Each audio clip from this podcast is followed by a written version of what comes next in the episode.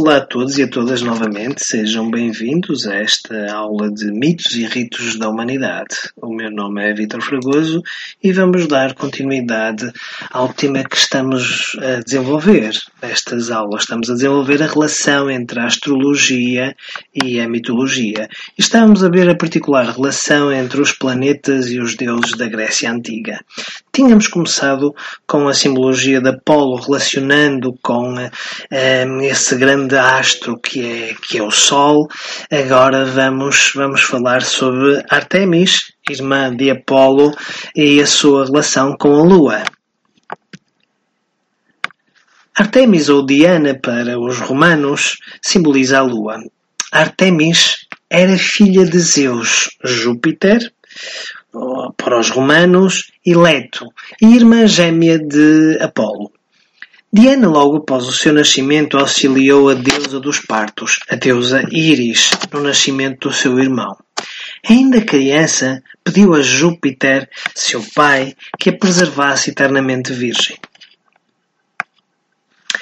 Pediu também a seu pai, Zeus ou Júpiter para os romanos, que lhe desse um arco e flecha como recebera seu irmão Apolo. Pediu-lhe que lhe desse um séquito de ninfas para que a auxiliassem em suas tarefas. Pediu também que ela transportasse a luz como o seu irmão Apolo. Júpiter, ou Zeus, realizou os seus desejos e a partir de então Artemis, ou Diana, tornou-se a deusa da lua e da caça. Apolo, o famoso e majestoso deus Sol, que simboliza o princípio ativo, tinha a faculdade de se iluminar por si. Ao passo que Diana, a deusa da, luz, da lua, um, representava o princípio passivo. Ela não gerava luz, porém refletia a do seu irmão, a do seu irmão Sol. A lua reflete a luz do Sol, como sabemos. Assim, enquanto o Sol reinava durante os dias, a sua irmã Lua reinava à noite, sendo a guia que ilumina a negra escuridão da noite. Se o Sol representa o princípio ativo e criador, a Lua representa o princípio passivo e formador. Estes são alguns dos atributos atribuídos a Artemis ou Diana. Ela, a Lua, reflete os raios solares nas noites escuras, adquirindo adquirindo várias gradientes um, de brilho que variam de acordo com as suas fases. Numa de suas fases, a lua nova, por exemplo, ela situa-se na região de sombra da Terra, estando em exata oposição ao Sol, não refletindo, portanto, a sua luz. Esta variabilidade de brilho relaciona simbolicamente com as emoções. Podemos ver aqui uma relação simbólica entre esta variabilidade de brilho, este espectro enorme de luz, com as emoções humanas. Assim ouviram os antigos. Uma vez que as suas tórridas variações levam o homem a oscilar entre a felicidade e a infelicidade, entre a tristeza e a alegria, entre o amor e o ódio.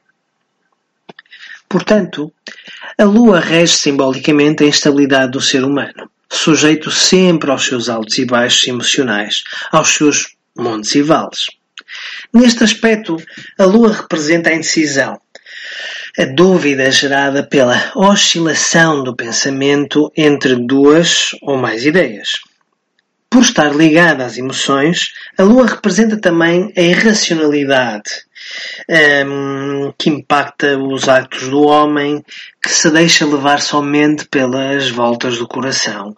Ela representa a irracionalidade mais no sentido das emoções à solta, das emoções sem medida. Uma noite iluminada pela lua desperta a sensibilidade dos homens Sempre assim foi e sempre será. Da mesma forma que eh, o sol resplandecente, o nascer do sol, o poente, também nos desperta, eh, eh, também desperta a nossa sensibilidade.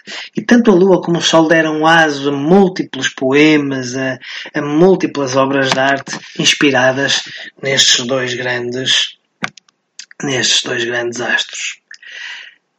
Tornando-se uma uh, incomparável paisagem para o romance e enlace dos namorados, ou seja, a lua que ilumina a noite desperta a sensibilidade dos homens, tornando sem dúvida alguma uma incomparável paisagem para o romance e o enlace dos enamorados.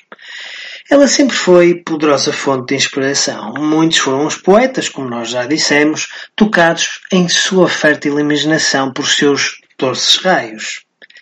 Enquanto o Sol é o poder fecundante, a Lua é o poder fecundado.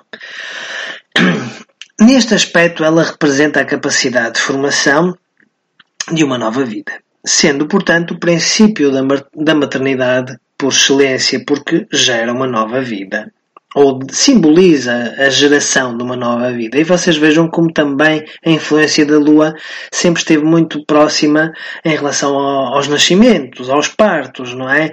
Pela, pela relação que a Lua tem com o próprio planeta Terra e de como a atração estes, entre estes dois corpos pode influenciar, como sabemos, as, as marés. É? E grande parte do nosso organismo é água, como sabem. Neste aspecto, ela representa então a capacidade de formação de uma nova vida, sendo, portanto, o princípio da maternidade por excelência. Como refletora da luz solar, a Lua representa a experimentação do mundo, não pela via direta por meio da visão, mas sim pela via indireta por meio da intuição. A Lua sempre esteve associada a algo mais interno, íntimo, mais associado à intuição. E a intuição tem muito a ver com aquela sensação que nós temos que de repente fez-se luz, as coisas juntam-se, as coisas de certa forma iluminam-se, encaixam. A Lua não possui brilho próprio. Ela é um satélite que gira em redor de um outro astro sem luz, o planeta Terra. Todo o esplendor de, da sua luz provém do Sol. Porém, a Lua, na sua simplicidade, podemos dizer que toma de assalto os raios solares e doa-os ao homem, livrando-o da escuridão como uma mãe amorosa que protege o seu filho das trevas. Não é? À noite, se não fosse a lua, tudo seria bem mais escuro, teríamos as estrelas, mas seria tudo muito cintilado. A lua marca aquela presença, orienta-nos também na noite. A Lua aceita com humildade o seu papel aparentemente secundário e cumpre fielmente a sua importante missão, a de alumiar a escuridão da noite. Então, tendo em conta toda esta simbologia, qual seria a grande virtude de Artemis, ou Diana para os romanos? A grande virtude associada a Artemis por esta relação com a lua é também a humildade. O seu brilho tem mais esplendor nos dias de lua nova. Os homens ficam desamparados e imersos no abismo da escuridão, sem nada que os guie, a não ser a pálida luz cintilante das estrelas. Portanto, por menor importância que uma dada missão represente em relação à outra, ela será no todo imprescindível Eis a lição de humildade que a lua dá ao homem.